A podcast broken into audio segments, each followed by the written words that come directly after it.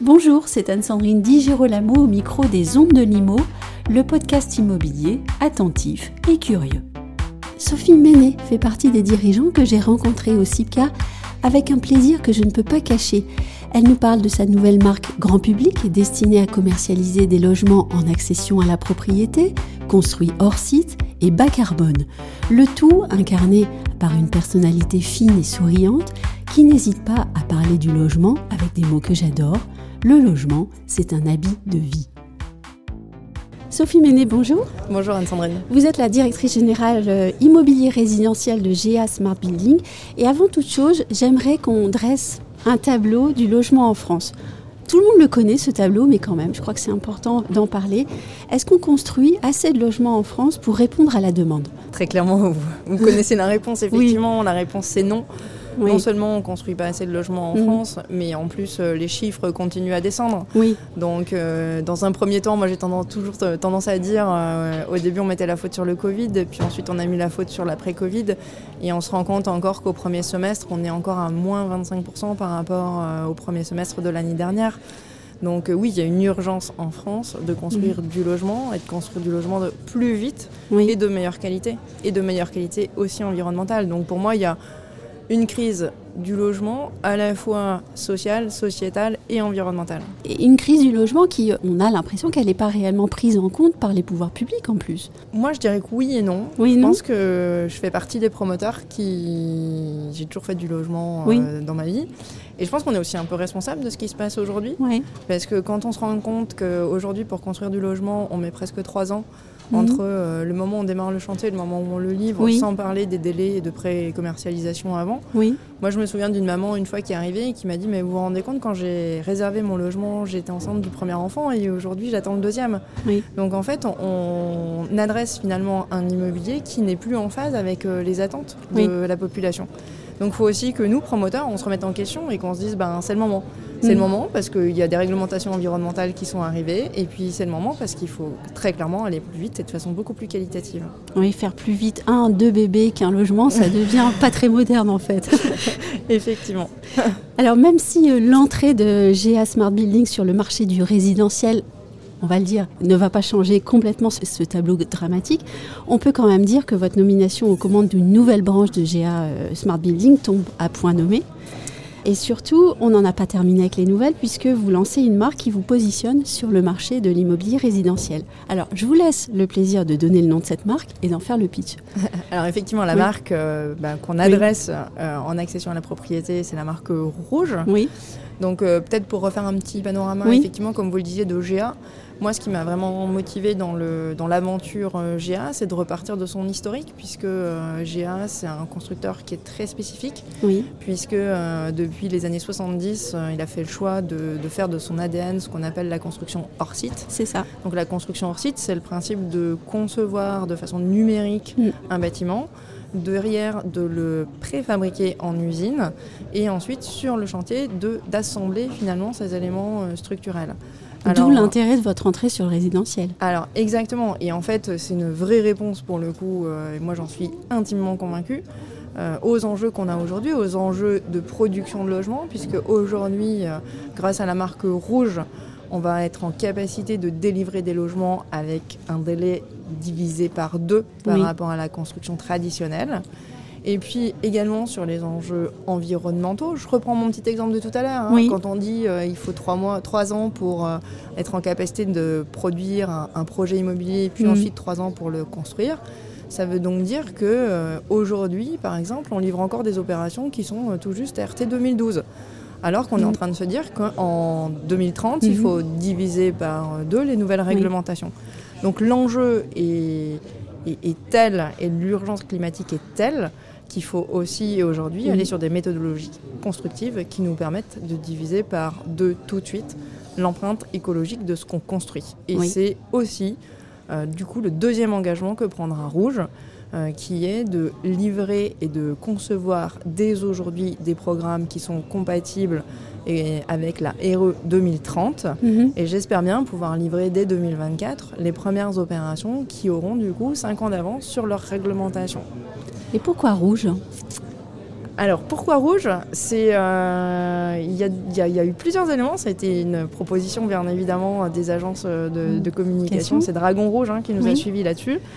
Euh, en fait, on a assez rapidement euh, adhéré à Rouge pour deux raisons. C'est que déjà GA, euh, qui de base est un constructeur, euh, avait préempté une couleur assez originale à l'époque qui était le rose. Oui. Donc quand on a vu rouge, bon, on a eu un petit clin d'œil où on s'est dit ça Mm. c'est quand même assez malin euh, à l'échelle du groupe. Et puis, euh, moi, pour moi, il y avait un- un- quelque chose de très important, c'est que adresser un immobilier hors site, quand on parle à des professionnels et Oui. qu'on parle de méthodologie constructive, ils savent de quoi on parle. Par contre, quand on parle à des particuliers, ça. euh, il faut réussir à leur euh, transmettre la qualité et les émotions Oui. que finalement on veut transmettre dans du logement. Mhm. Et euh, j'avais vraiment envie qu'on retravaille en fait tout le, tout le volet euh, émotionnel et finalement rouge, bah, c'est la vie, c'est le sang, c'est l'amour euh, et C'est la maison, les bébés. c'est la maison, c'est les bébés, c'est plein de choses. Et on espère que ça va aller vite de ce fait, Et voilà. grâce et à vos donc, solutions. effectivement. Et donc du coup, il y avait tout ce côté émotionnel qui m'a beaucoup plu dans, Mhm. dans ce, dans ce terme. On va revenir quand même à la méthode de construction. La construction hors site, vous l'avez dit, fait partie euh, de l'ADN de GA. Vos usines, et elles sont nombreuses, vont vivre avec Rouge un tournant. Comment est-ce que ça se passe? Alors effectivement, les Oui. usines euh, vivent un grand tournant. Oui. Donc on a euh, à la fois des usines de préfabrication euh, historique, hein, de préfabrication béton, donc on fabrique nos propres bétons bas carbone. Et puis euh, depuis maintenant un peu plus de 4 ans, des usines avec Haut-Savoie qui fait euh, ce qu'on appelle de la 2D et de la 3D. Donc euh, c'est euh, du modulaire euh, et, et de la deux dimensions, donc euh, plancher et, et voile euh, de façade ou de refend en bois.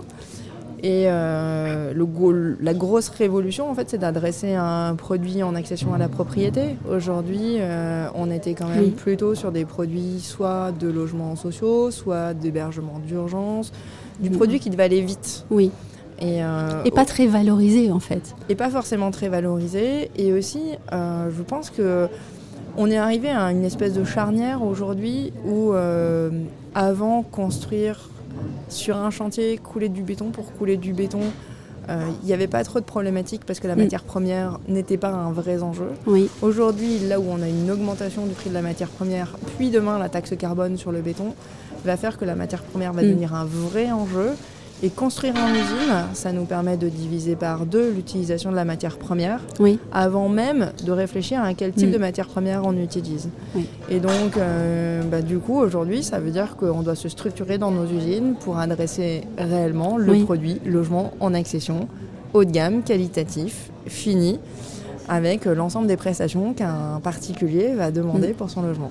Est-ce que vous pouvez me donner un exemple de l'évolution de la structuration justement de l'usine? Ben, L'évolution de la structuration, ça passe euh, principalement sur, euh, aujourd'hui par exemple, dans la, la partie module. C'est ce qu'on Mhm. a voulu présenter aujourd'hui sur le salon du CIPCA. Euh, J'ai fait venir un module chambre parentale. Oui, je l'ai vu. Voilà, Oui. vous l'avez Oui. peut-être visité. Donc c'est un module que qu'on souhaite adresser au public, qui sera fini comme ça en usine de façon à arriver sur du zéro réserve. Et euh, c'est des modules aujourd'hui où en usine, on avait plutôt l'habitude de- d'adresser des modules pour, euh, par exemple, des résidences étudiants, donc des logements finis. Mhm. Et là, on réfléchit plutôt sur la méthodologie constructive, sur du logement familial, à mixer de la 2D et de la 3D. Donc, d'être en capacité, par exemple, sur une chambre parentale, comme vous l'avez vu, d'être sur de la 3D. Mais par contre, le séjour qui aura une grande surface, d'être sur de la 2D. Mm. Donc de réussir aussi à mixer en fait les différents modes constructifs qui sont disponibles euh, dans, euh, dans nos usines et sous notre marque. Mais un logement, c'est c'est une émotion. Alors comment est-ce que vous vous adressez à ces particuliers si nombreux qui vont avoir euh, des envies euh, si nombreuses? Alors, euh, il y a un élément que vous n'avez Oui. pas noté dans rouge, euh, qui c'est un baseline, mais euh, en fait, on, on a travaillé sur la notion d'habit de vie. Moi, j'ai Mhm. beaucoup aimé parce que euh, ce terme-là, parce que assez vite, l'agence nous a dit, mais en fait, dans habitat, il y a habit. Mhm. Et, euh, et c'est une. euh, Alors, peut-être que c'est parce que je suis une femme aussi et que ça m'a beaucoup parlé, mais finalement, Mhm. quand on réfléchit à la notion d'habit, on se rend compte que ben, quand on a des habits qui sont trop petits, on est mal à l'aise. Je pense qu'il y en a beaucoup qui Mhm. se sont rendus compte que leur habit de vie, il était trop petit euh, pendant le Covid. Oui. que euh, finalement, un habit, quand on, quand on regarde un vêtement, il n'y a rien de plus standard qu'un vêtement. Et pour autant, c'est ce qui va fabriquer notre image, notre Mhm. humeur et qui est très personnalisé. Oui. Et donc, on a des. Dans, dans la notion de vêtements, on a le choix, on a la capacité à personnaliser les choses et c'est exactement ce que je veux faire dans le logement. C'est-à-dire de dire, finalement, vous pouvez avoir quelque chose de très standard et de Mhm. très standard techniquement. Ce que j'entends par là, c'est que ben, quand euh, vous faites choisir à un acquéreur euh, son type de robinet euh, ou derrière que vous ne mettez pas de paroir de douche et que vous lui laissez le choix entre quatre paroirs de douche, ça va pas changer sa vie. Non. Par contre, avoir des produits de qualité technique qui sortent d'usine, qui sont nickel, comme en hôtellerie, et donc du coup avoir un produit plus qualitatif, et ensuite travailler avec l'acquéreur sur tout ce qui va faire que quand il va rentrer chez lui, il va pas rentrer chez son voisin, Mhm. c'est comme ça qu'on va le toucher au niveau des émotions. Et c'est là-dessus en fait que je veux adresser un immobilier différenciant. Une dernière question. Avec le lancement de cette marque, euh, vous confirmez ce qui se dit euh, beaucoup sur ce salon, la nécessité de remettre en question les modèles. Des modèles de construction, mais aussi d'une tolérance très réduite au carbone et de tous les modèles qu'on on s'est imposés au fil des années dans la construction, au fond. Bah oui, tout à fait. Enfin, moi, c'est comme ça que j'ai commencé Oui. aussi euh, la journée, c'est de dire, euh, en fait, euh, aujourd'hui, on, on a un modèle constructif qui n'a Mhm. pas changé depuis plus de 50 ans et même qui a régressé. On construit, on met plus de temps qu'il y a 10 ans pour construire et on, on a plus de réserves qu'à l'époque. Donc, on est arrivé à bout de souffle de ce modèle-là. Donc, euh, il y a un moment, il faut juste l'accepter et réfléchir autrement et adresser autrement. Et c'est vrai qu'on est encore très traditionnel en France, alors qu'on a plein d'exemples dans nos pays voisins qui ont déjà adopté le hors-site, Mhm. que ce soit l'Angleterre, que ce soit la Belgique. On n'a pas besoin d'aller très très très loin pour en trouver. Et euh, c'est une réponse, c'est une réponse aux enjeux de demain. Et pour moi, c'est indispensable que la France y passe aujourd'hui. Parce que euh, ben, pour avoir fait des une, grande école d'ingénieurs dans le bâtiment, je pense qu'aujourd'hui, on est quand même un des, produits, un des pays pardon, qui, euh, qui, qui produit le plus de têtes pensantes dans le bâtiment. Et Mhm. donc, euh, à nous de rester les meilleurs sur ce créneau et de s'industrialiser aujourd'hui pour pouvoir répondre aux enjeux de demain. Et bravo aussi pour euh, ce supplément d'âme féminin que vous apportez. Merci. Merci.